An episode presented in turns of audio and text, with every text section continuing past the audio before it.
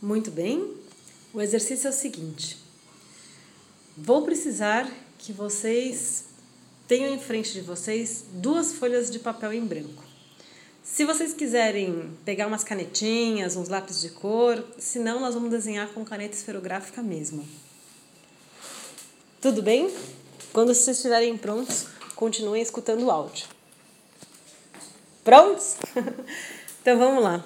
O exercício é o seguinte: quero que vocês desenhem nessa folha de papel duas pessoas com bastante detalhe, colocando, deixando clara a idade, o que gosta de vestir, aonde mora, a ocupação, seus gostos, que livros elas gostam de ler.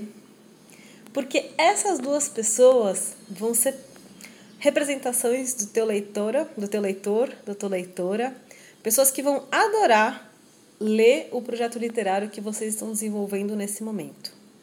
Sim, então imagine duas pessoas que vão adorar ler é, esse livro de prosa, esse conto, esse poema que vocês estão pesquisando agora, estão rascunhando nesse momento. Não vale desenhar a mãe, é, a, o melhor amigo, a melhor amiga, não vale. Tem que ser pessoas anônimas. Tudo bem? Quando vocês acabarem de desenhar, escutem o resto do áudio. Não escutem agora, porque senão vai atrapalhar um pouco o andamento do exercício, tá bom? Desenharam? Foi muito chato desenhar?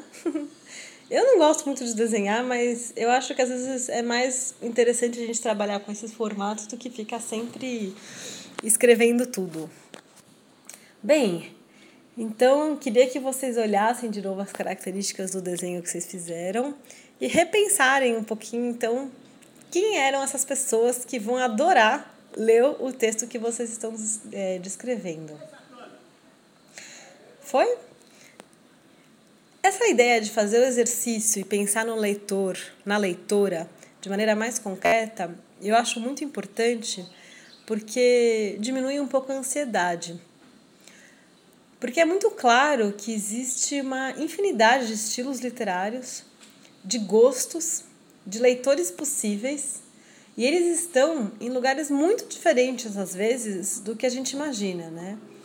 Então, dependendo do leitor que vocês escreveram, ele não vai procurar livros numa grande livraria, por exemplo. Talvez ele goste de ler literatura independente, não sei, poesia, que não vai ser, vai ser encontrado em outros lugares, né? Ele vai ter que fazer uma pesquisa para achar esses livros.